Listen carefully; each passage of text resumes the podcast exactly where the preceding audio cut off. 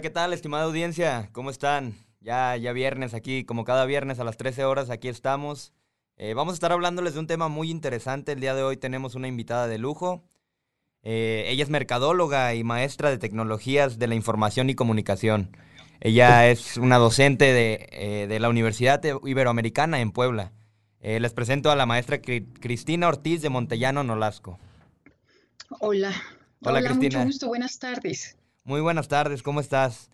Bien, gracias. Gracias por la invitación y con un gusto de estar aquí, ¿eh? Qué bueno, qué bueno. Muchísimas gracias a ti por aceptar la invitación y pues por estar compartiéndonos un poquito del tema de hoy, ¿no? Bien. Qué bueno. Pues primeramente me gustaría que presentaras un poco de lo que haces, lo, eh, cuál es tu labor ahí en la Ibero de Puebla. Sí, cómo no. Eh, bueno, yo estoy a cargo de lo que se llama el nodo de innovación empresarial del IDIT Ibero Puebla.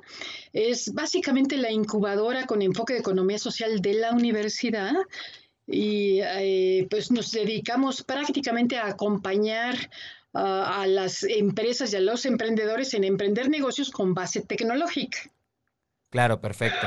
Entiendo, entiendo. Eh, qué interesante, la verdad, qué interesante. Más que en estas épocas, pues muchos jóvenes, eh, me atrevo a decir que muchos de, compañeros mismos de ahí de la Ibero ah, en Ciudad de México se están atreviendo a emprender de alguna manera. Y este, este tipo de proyectos, este tipo de programas dentro de la universidad es, vaya, una ventajota para, para alguien que quiere emprender, ¿no? Así es, así es. De hecho, eh, todos tenemos la idea de emprendimiento, de poner un negocio, y ver la manera de que nos vaya bien, con suerte y tenemos una buena idea y despegamos, ¿no? Pero la verdad es que la tecnología ha trastocado completamente hasta la forma de emprender. Y esa es la idea de, de poder compartir hoy un poco nuestra visión sobre el nuevo emprendimiento basado en la tecnología con una embarradita de lo que le llamamos economía social también. Perfecto, perfecto. Y justamente, pues al ver el tema, me gustaría tocar eso. Eh, ¿Podrías explicarnos un poco qué es la economía social para que quede claro aquí a la audiencia, a los escuchas? Sí, sí, me gustaría ejemplificarlo de una manera no como una definición formal, porque este, sino con un ejemplo que puede ser muy ilustrativo. Perfecto. Cuando hablamos de economía social, es, hablamos de emprender en colectivo. Pero yo quisiera que tú te imaginaras que tú eres un estudiante recién egresado, vamos a pensar de la ingeniería de diseño industrial o de mercadotecnia, diseño gráfico, alguno de ellos. Y de repente sales y no encuentras eh, trabajo por las causas que tú quieras.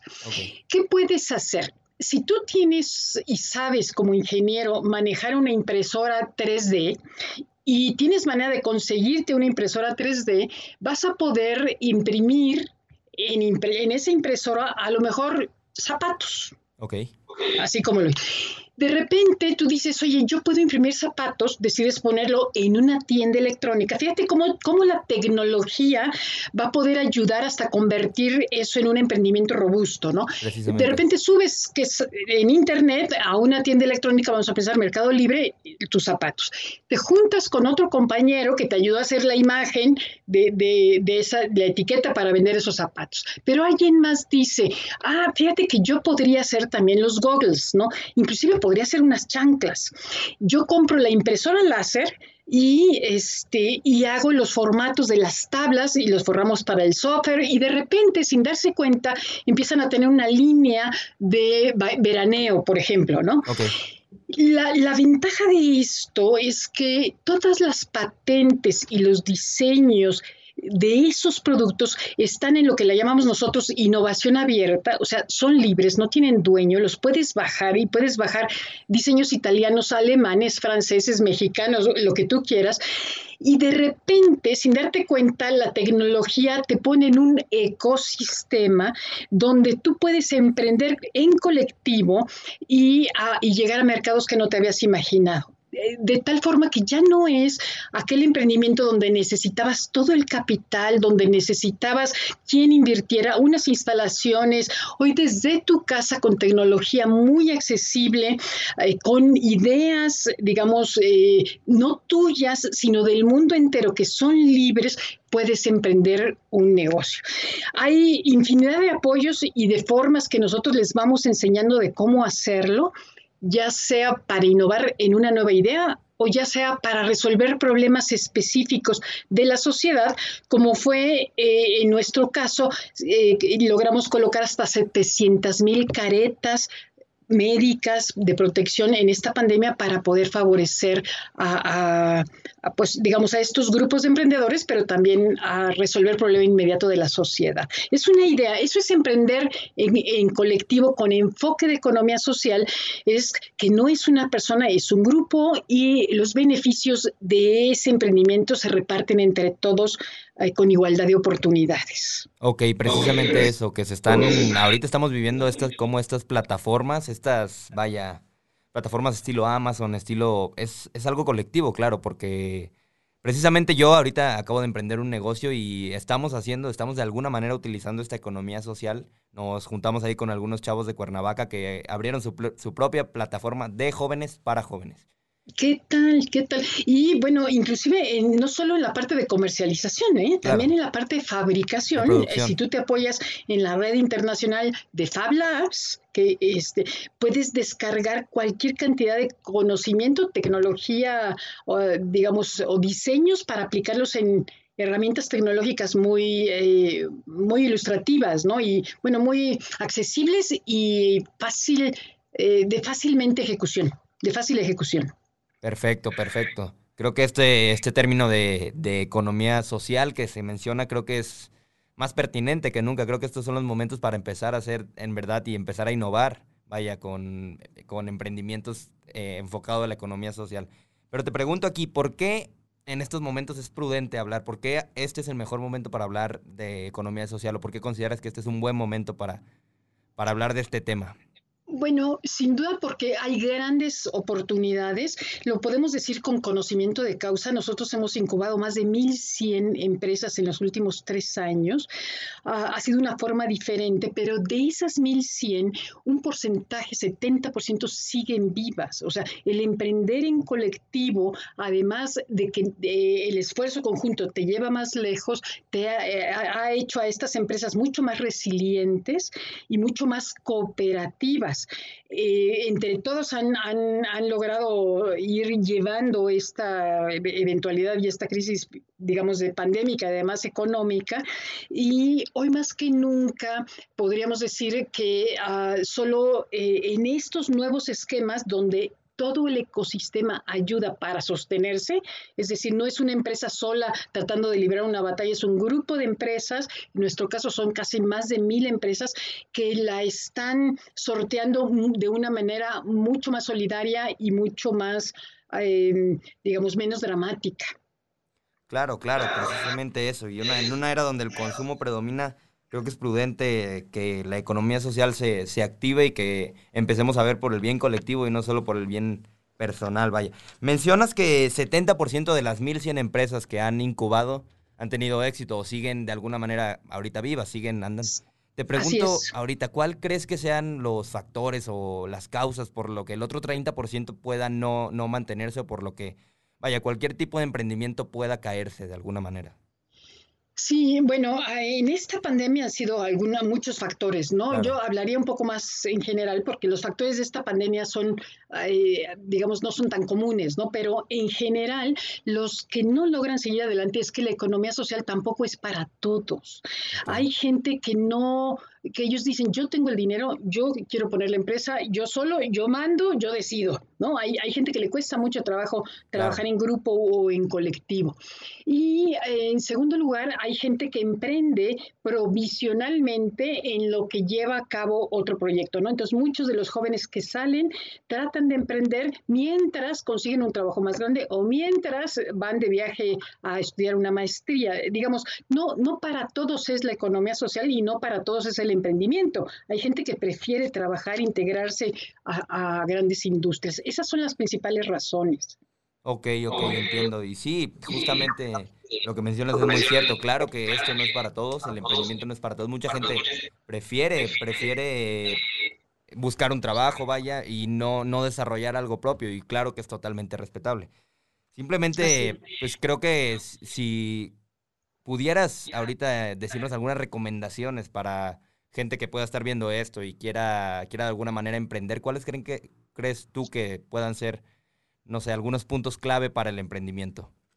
Bueno, definitivamente hay en nuestra experiencia puntos muy, eh, muy bien identificados. Uno es, no es emprender por emprender, es emprender digamos, utilizando innovación abierta o innovación frugal, que, digamos, es uno de los elementos que te hace ser competitivo allá afuera, pero también eh, no, no, en nuestra experiencia, si tú integras en tu grupo de trabajo a personas de diferentes edades, generalmente eh, el negocio tiene éxito. No tenemos mucho éxito con empresas que solo emprendieron con jóvenes o que solo emprendieron con personas de mayor edad.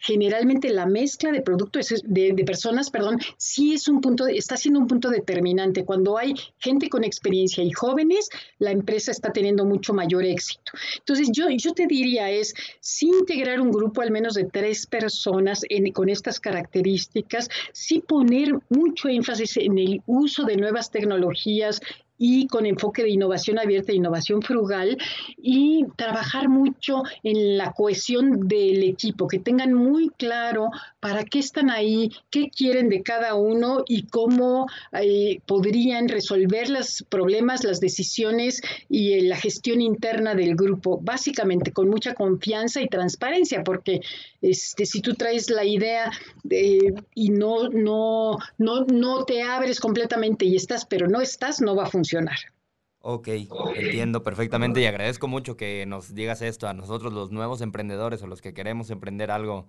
que como dices, precisamente no es emprender por emprender, vaya, hay que buscar, hay que preguntarse cuál necesidad podemos satisfacer con el producto o servicio que queramos dar y a partir de ahí generar una estrategia de negocio o de, proyecto, de lo que sea. Te quiero preguntar, mencionaste los términos innovación abierta e innovación frugal. Eh, que nos los podrías definir o dar una, una, respuesta a esto? Sí, es eh, muy revelador, ¿no? Innovación abierta es todo aquello que no tiene patente, diseños eh, de productos, eh, herramientas tecnológicas que puedes usar de acceso libre sin costo. Hay tal cantidad de recursos que a veces pensamos que necesitamos invertir muchísimo dinero y la verdad es que cuando tú te cobijas de la innovación abierta te estás ahorrando al menos un 30% de la inversión inicial que hubieras tenido que hacer. Y innovación frugal es un enfoque hacia el mercado. Innovación frugal es cómo innovo en un problema específico que tiene mi sociedad, mi colonia, mi barrio, mi ciudad, ah, con los menos recursos posibles hay técnicas y tú buscas eh, en, los exploradores, ¿no? Las técnicas de innovación frugal, te puedes sorprender de la cantidad de cosas que puedes hacer con nada, ¿no?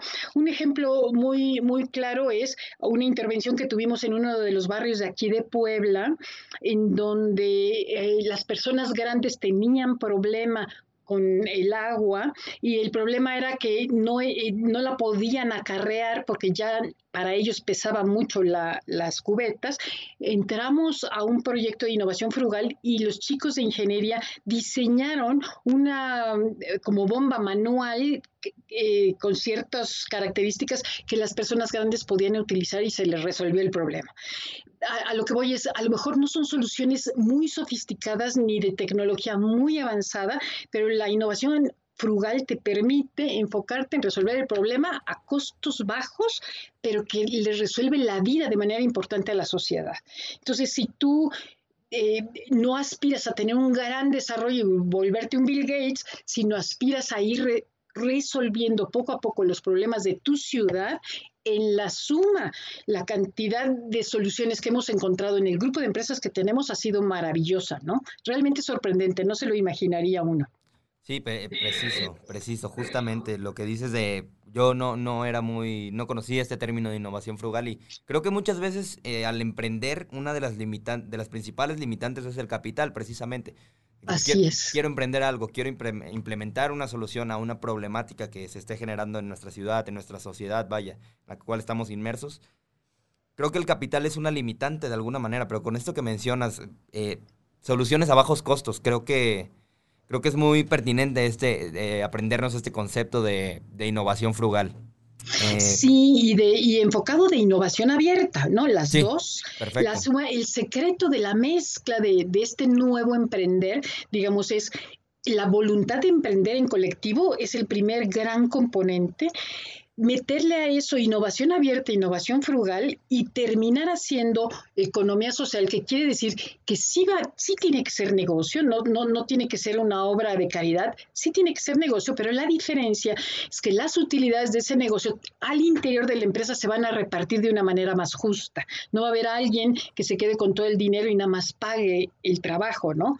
Aquí se reparte por igual porque el talento y la participación es en igualdad de circunstancias.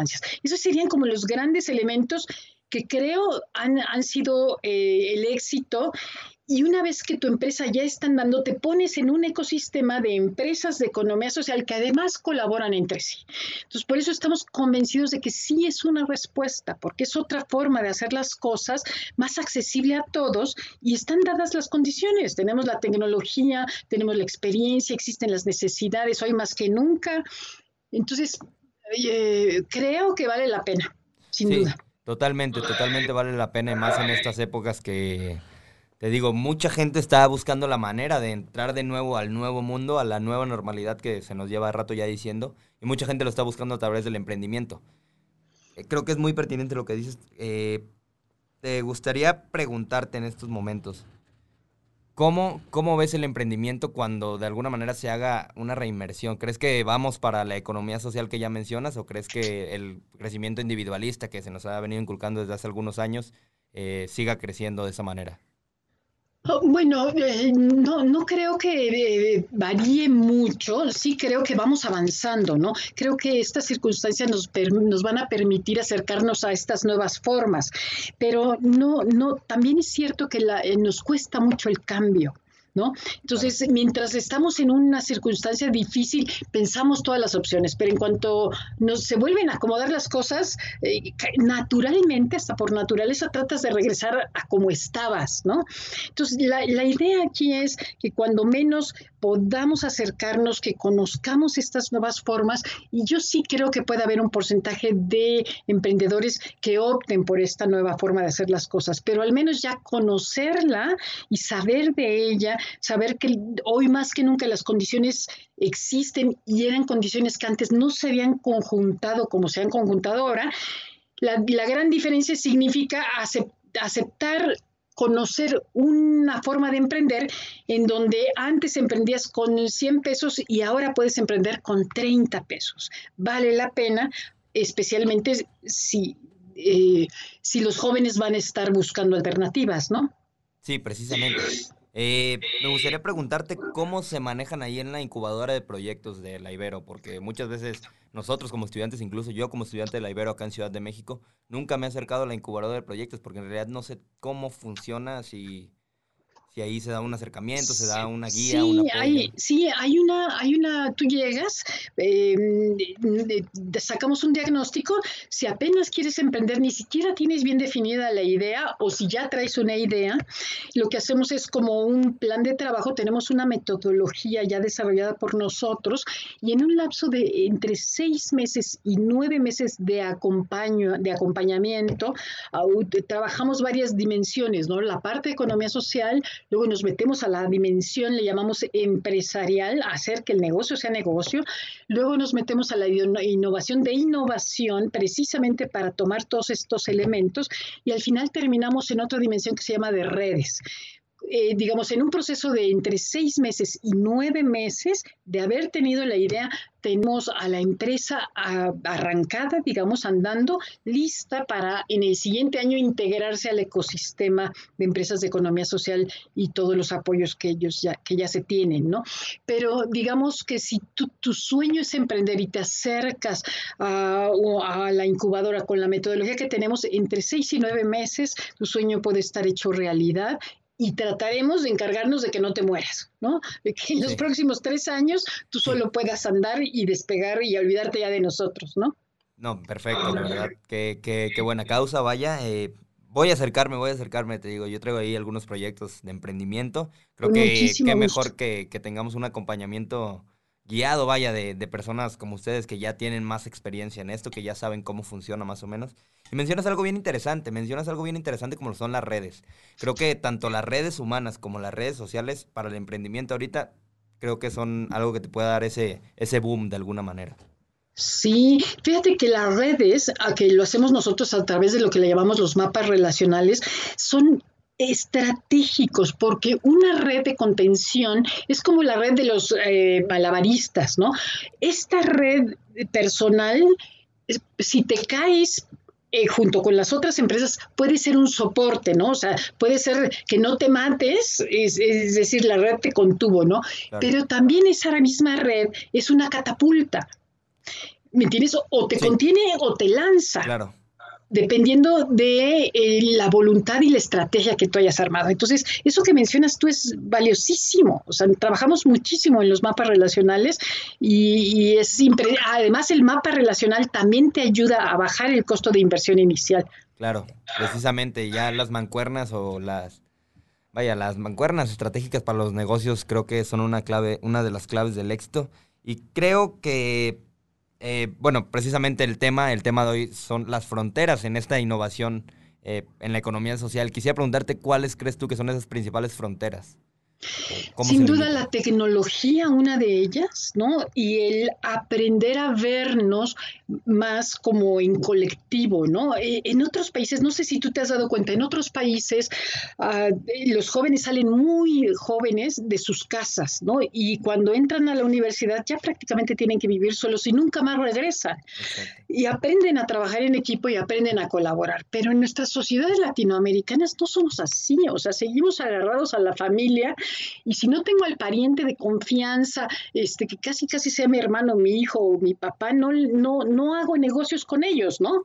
Entonces, uno de los grandes retos es sí aprender y, y, echar mano de toda la tecnología, pero también a saber emprender en colectivo, aunque no sea tu pariente, ¿no?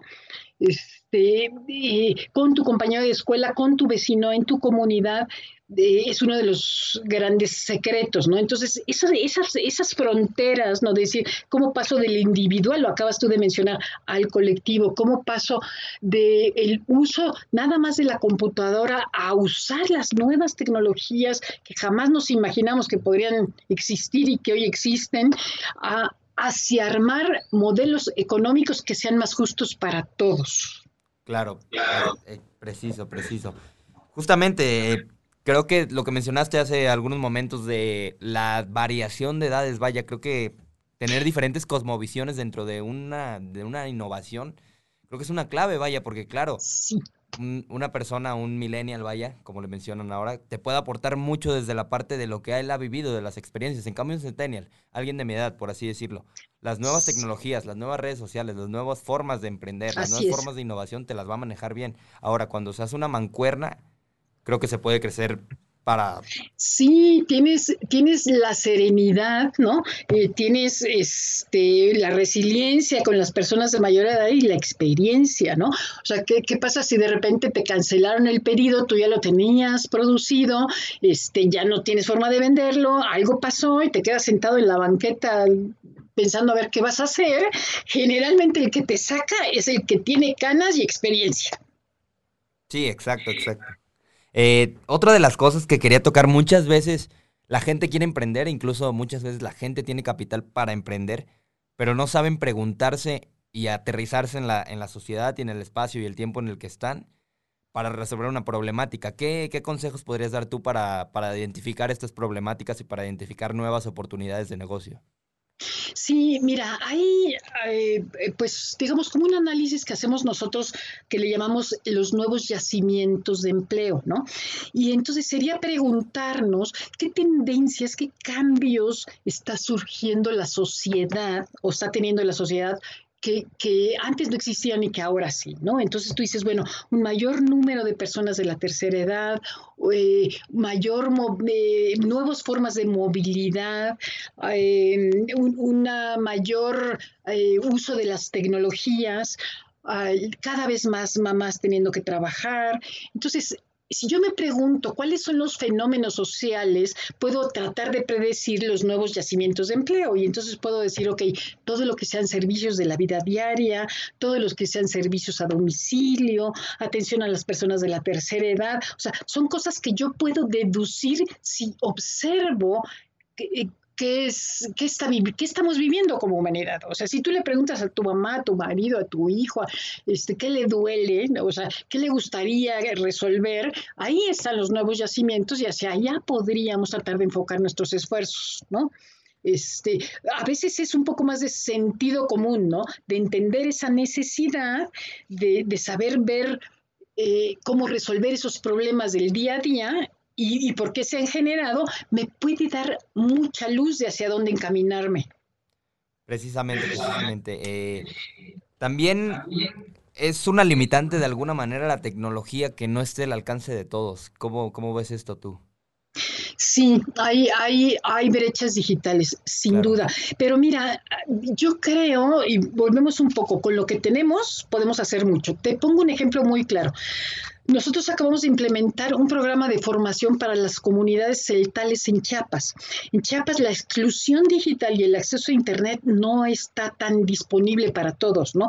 ¿Qué hicimos? Armamos un programa de microlecciones que los pusimos en podcast y las promotoras comunitarias a pie de carretera bajan el audio. O sea, si te fijas, no pusimos una escuela, no pusimos tienda electrónica, no pusimos videos, no, o sea, solo con lo que tenemos, con podcast, así como lo estás transmitiendo tú ahorita, las promotoras comunitarias bajan a pie de carretera el audio a su celular, lo retransmiten en su radio comunitaria.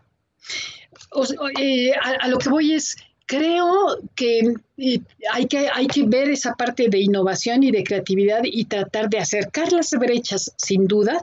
Hay algunas cuestiones de políticas públicas que debieran ser atendidas y a veces no lo son, pero nosotros como sociedad podemos poner mucho, ¿no? Estas promotoras tienen algo que hacer con los programas de formación que estamos nosotros eh, tratando de hacerles llegar y bueno, eh, eh, siempre ante situaciones como estas habrá un camino, ¿no? Tal vez unos un poco más largos, ellos tarden un poco más que otros que sí tienen acceso, pero intentémoslo. Claro, claro. otro de los temas creo que la constancia muchas veces y la perseverancia es una de las claves del éxito para cualquier tipo de negocio. Muchas veces eh, se puede emprender y al no ver resultados a, corto o mediano plazo, desesperas y, y, dejas el negocio, vaya, dejas el, proyecto que estás desarrollando y que le estás metiendo tu tiempo y tu esfuerzo de alguna manera. ¿Cuáles serían tus recomendaciones a la hora de cuando alguien no ve resultados a corto o mediano plazo? Implementar otra, otra otras técnicas, seguir por el mismo camino, buscar darle por otro lado. Sí, eh, bueno, parte de las experiencias y las enseñanzas que nosotros tenemos en el camino de emprender con base tecnológica es que lo primero que hacemos es tratar de tener la idea de negocio y tratar de sacar lo más rápidamente posible el diseño del producto y el producto. A veces no tenemos todavía y oye, luego, como, aunque se oiga raro, ¿no? No tenemos el plan de negocios de la empresa.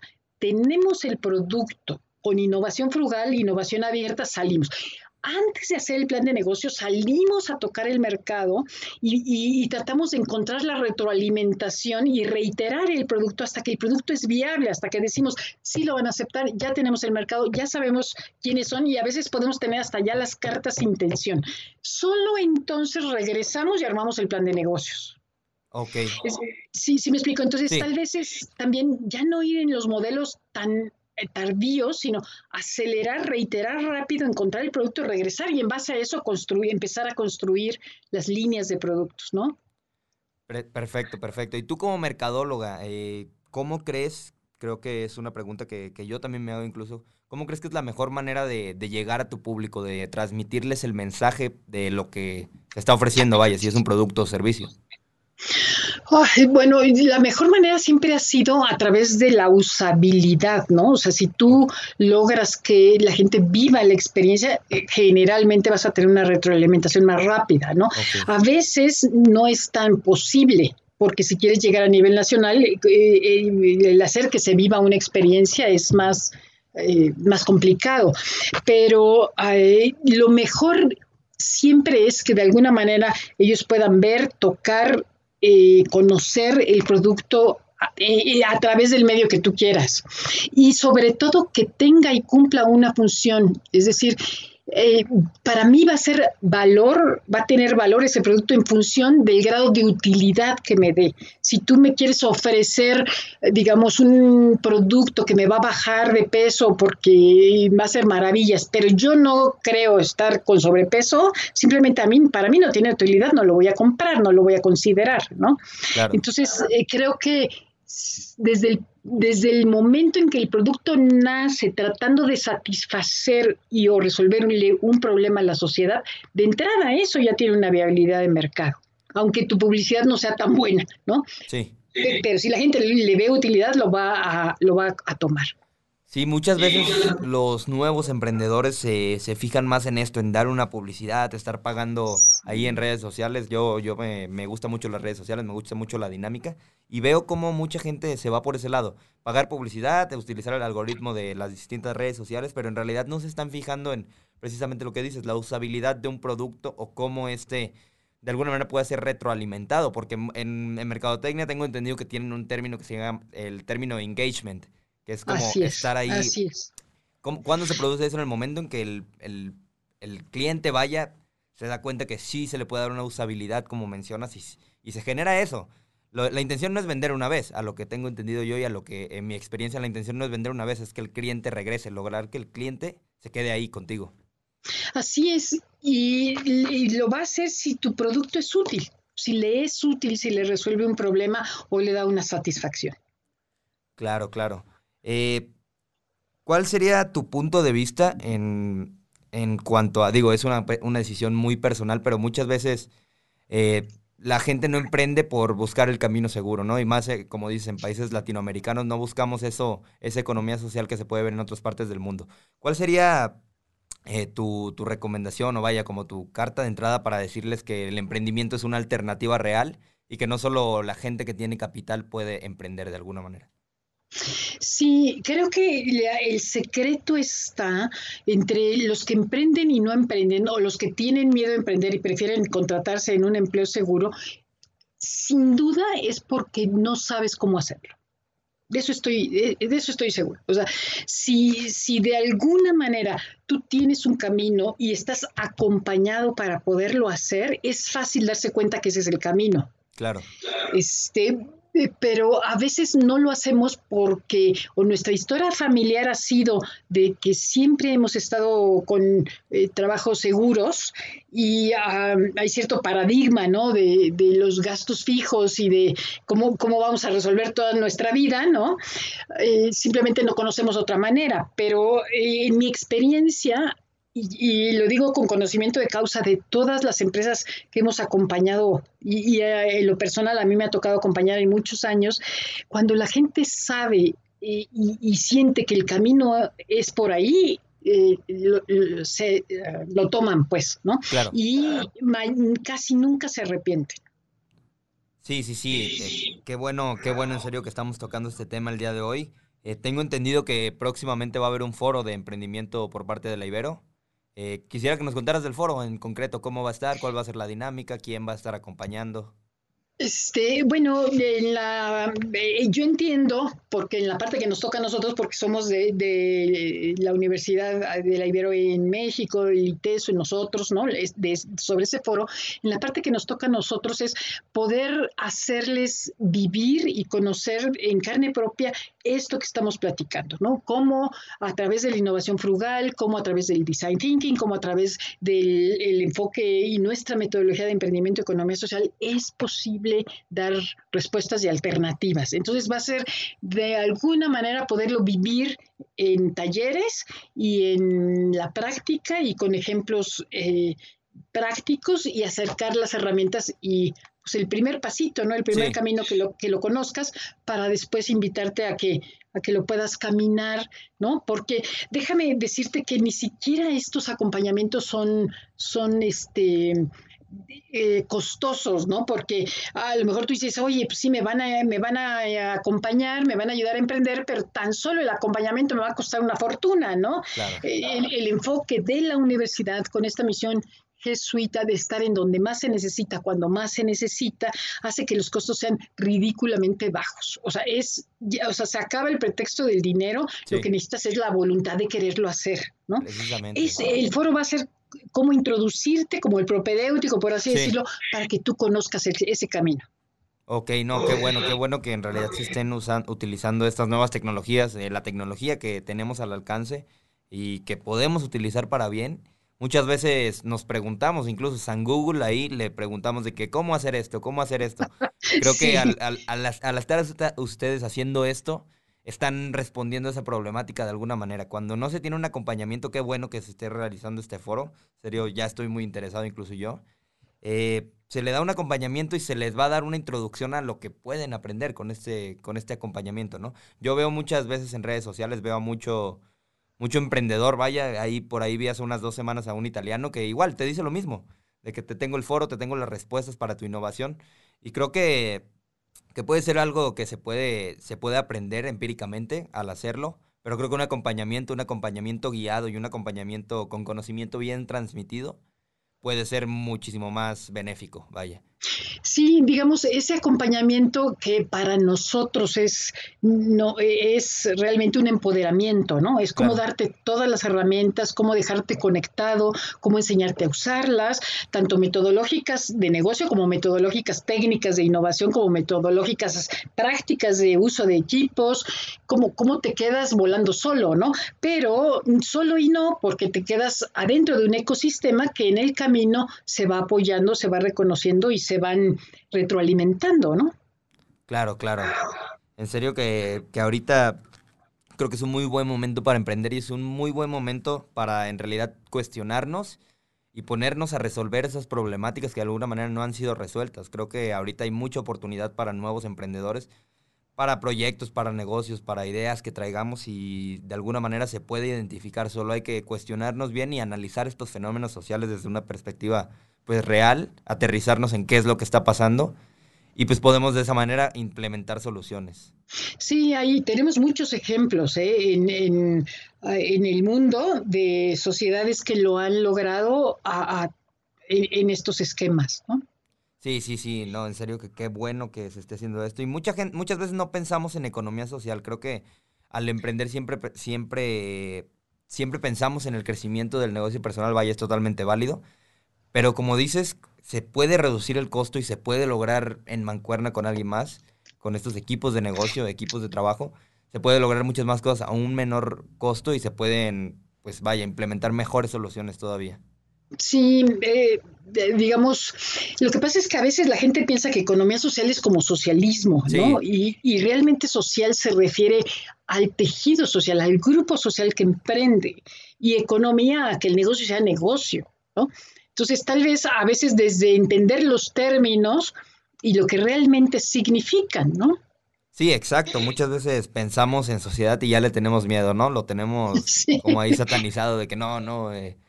Pero pues en realidad creo que el crecimiento social es lo que nos va a hacer, vaya, dar un paso más como, como humanidad. Creo que esta economía social es de alguna manera donde vamos. Creo que va a ser un paso transitorio, va a ser algo tardado, pero es algo con lo que se puede lograr muchas cosas. Como dices también, no para todo es el emprendimiento y no para todo es la economía social. Pero es, es, un, un, tema muy interesante. Y quiero preguntarte, además del capital, ¿cuáles crees tú que son las limitantes también, o sea, de, de este emprendimiento? Además de la falta de ideas y no saber hacerlo, ¿crees que hay alguna limitante así como en específico que, que nos impida o que no nos deje emprender? Sí, hay, hay, hay algunas, y desde luego que para esa limitante siempre hay también antídotos, ¿no? Claro. Pero eh, generalmente eh, los equipos, los emprendedores hoy pueden emprender con casi nada, ¿no? Pero cuando el emprendimiento arranca y empiezan a tener éxito, como nos ha pasado, eh, es, vas necesitando más capital para crecer ahora y poder surtir pedidos más grandes o simplemente crecer tu alcance, ¿no? Ahí entonces entra otro tema, entra el tema del financiamiento, el apalancamiento o las deudas, ¿no? Sí. Este, esa es una de las limitantes, porque ahí se vuelve a, a presentar otro paradigma, ¿no? Así como era emprendo, sí o no, y si emprendo, emprendo con enfoque de capital o enfoque de economía social, y ahora si crezco, crezco endeudándome o no. Entonces, hay otro proceso que, en el que también nos acompañamos, que es cómo ir ahorrando de poco en poco para tú mismo ser quien te apalanque y te financie o apoyados de las cajas de ahorro y préstamo que también son con enfoques de economía social, para no caer en un endeudamiento que acabes trabajando solo para el banco y al final de cuentas no, no resolviste tu problema, ¿no? Te quedaste endeudado para las próximas generaciones. Hay varios retos como estos los que se va uno encontrando en el camino, ¿no? Entonces, primero es el de emprender, después cómo crecer y qué recursos tengo, y luego cómo competir ahora, porque vas creciendo, y entonces cómo empezar a competir con empresas más grandes que tú, a las que antes ni, ni caso te hacían, ¿no? Pero ahora como les empiezas a pisar los talones, ya, ya, ya vas contra contrincantes más grandes, pero pues los retos nunca se acaban, ni en la parte empresarial ni en la parte profesional. Entonces, digamos, más bien el consejo sería no, o sea, no creas que va a ser este, que eso se va a acabar, eso va a seguir. Mejor vámonos haciendo la idea de que tiene que ser una forma de vida de emprender con retos. Claro, claro. Veo, veo ahorita mucha, mucha gente como al innovar, más bien al emprender, no se atreve tanto a innovar creo que mucha gente se va por las prácticas que ya, o las estructuras, vaya, que de alguna manera pueden estar ya establecidas, no sé, ver un negocio de pizzas que está prosperando, trae una idea diferente, órale, voy a hacer algo similar, voy a hacer lo parecido. Creo que no, no, no estoy diciendo que esté mal para nada, pero creo que el innovar, como dices, te da una ventaja competitiva, te da un paso adelante de, de tus competidores y son ellos los que se van a querer basar en ti, en lugar de tú ponerte como vaya, como meta igualar a ese competidor al estar haciendo pues lo mismo, por así decirse completamente de acuerdo. O sea, tienes toda la razón. Por ahí es, sin duda, sin duda. Entonces creo que la innovación es lo que nos va a llevar a, como emprendedores, eh, pues dar algo diferente, vaya, y eso es lo que nos va a dar, pues, no el éxito, no quiero decir que te asegure el éxito, pero creo que te va a dar un camino para que, como dices, los retos son, son constantes, ¿no? Nunca vas a dejar de, ponerte retos, vaya. Vas a cumplir metas y te va a surgir algo más. Y eso es parte de, pues, de la vida, de la vida profesional, de lo de y fíjate que eh, yo creo que sí es la innovación, pero también es el, insisto, el aprender a emprender en colectivo. Y te voy a comentar por qué. Porque cuando hemos reunido grupos que se juntaron por, por un negocio que es negocio, es decir, por la idea de negocio, eh, y, y, por alguna razón el negocio no es negocio, o sea, no resulta, el grupo se deshace. Pero si el grupo se juntó con los principios de economía social, con la voluntad de, de, tener un proyecto de vida juntos, aunque el negocio no sea negocio, el grupo va a buscar otro negocio. Claro. Entonces, eh, es muy importante considerar las dos cosas. O sea, si hay la voluntad de emprender en colectivo y además la innovación, tienes el 70% del camino. Lo demás es instrumental. O sea, debe haber alguna forma de acceder a los créditos, debe haber alguna forma de llegar al mercado. Lo que nunca vas a poder cambiar es que la gente no quiera trabajar junta. Exacto, exacto. ¿No? Y si no innovas, como bien dices, pues no vas a llegar a ningún lado. Entonces, como que esas dos pilares es lo que más énfasis ponemos nosotros y lo demás sabemos que hay caminos, algunos más fáciles, otros mejor, más rápidos, otros no, pero esa, esa parte del negocio ya de, la parte empresarial ya, ya la han caminado muchas empresas, ya hay muchas brechas abiertas, pero lo que nos está haciendo falta es que seamos capaces como jóvenes, como vecinos, de hacer algo juntos para bien de todos. Claro. Y sí, en serio que el equipo de trabajo, un equipo de trabajo te va a beneficiar de tal manera que pues, individualmente va a ser mucho más difícil. Claro que mucha gente, o sea, un grupo de trabajo tiene más que aportar que una sola cabeza. Bien dicen por ahí que pues, dos, tres cabezas piensan mejor que una ahora te pregunto, muchas veces nosotros como jóvenes, eh, te lo digo desde la perspectiva de los jóvenes, decimos, ah, sí, claro, hay que emprender, hay que hacerlo, y no, a veces no seleccionamos bien estos equipos de trabajo, nos dejamos más llevar por de que, ok, pues, eh, ok, hay que hacerlo tú y yo, tenemos la capital, le invertimos, pero creo que a la hora de hacer un equipo de trabajo tenemos que cuestionarnos realmente qué tiene que aportar alguien que tú no tengas. Así es. Sí, por un lado, eh, pero también a, a, veces el tema más importante es sobre todo las expectativas, ¿no? Hay, hay, una frase que a mí me gusta mucho que ilustra esto y dice, bueno, dormir en la misma cama no significa tener los mismos sueños. O sea, el equipo emprendedor puede estar por razones diferentes. A lo mejor yo quiero tener un negocio, ganar dinero para mantener a mi mamá, ¿no? A lo mejor yo quiero tener un negocio, ganar dinero para poner otro negocio. O sea, ¿cuáles son las causas y los sueños de cada quien? Eso se platica. ¿Qué cosas quieres poner en conjunto y qué cosas no quieres compartir? También se platica. ¿Cuáles van a ser las reglas de entrada al negocio, de salida? ¿Qué pasa si yo quiero jubilarme? ¿Qué pasa si quiero traer a mi compadre? ¿Qué pasa? O sea, todas esas plan de, nosotros le llamamos el plan de gestión de ese grupo, se plantea desde un principio y se resuelve y se atiende, ¿no?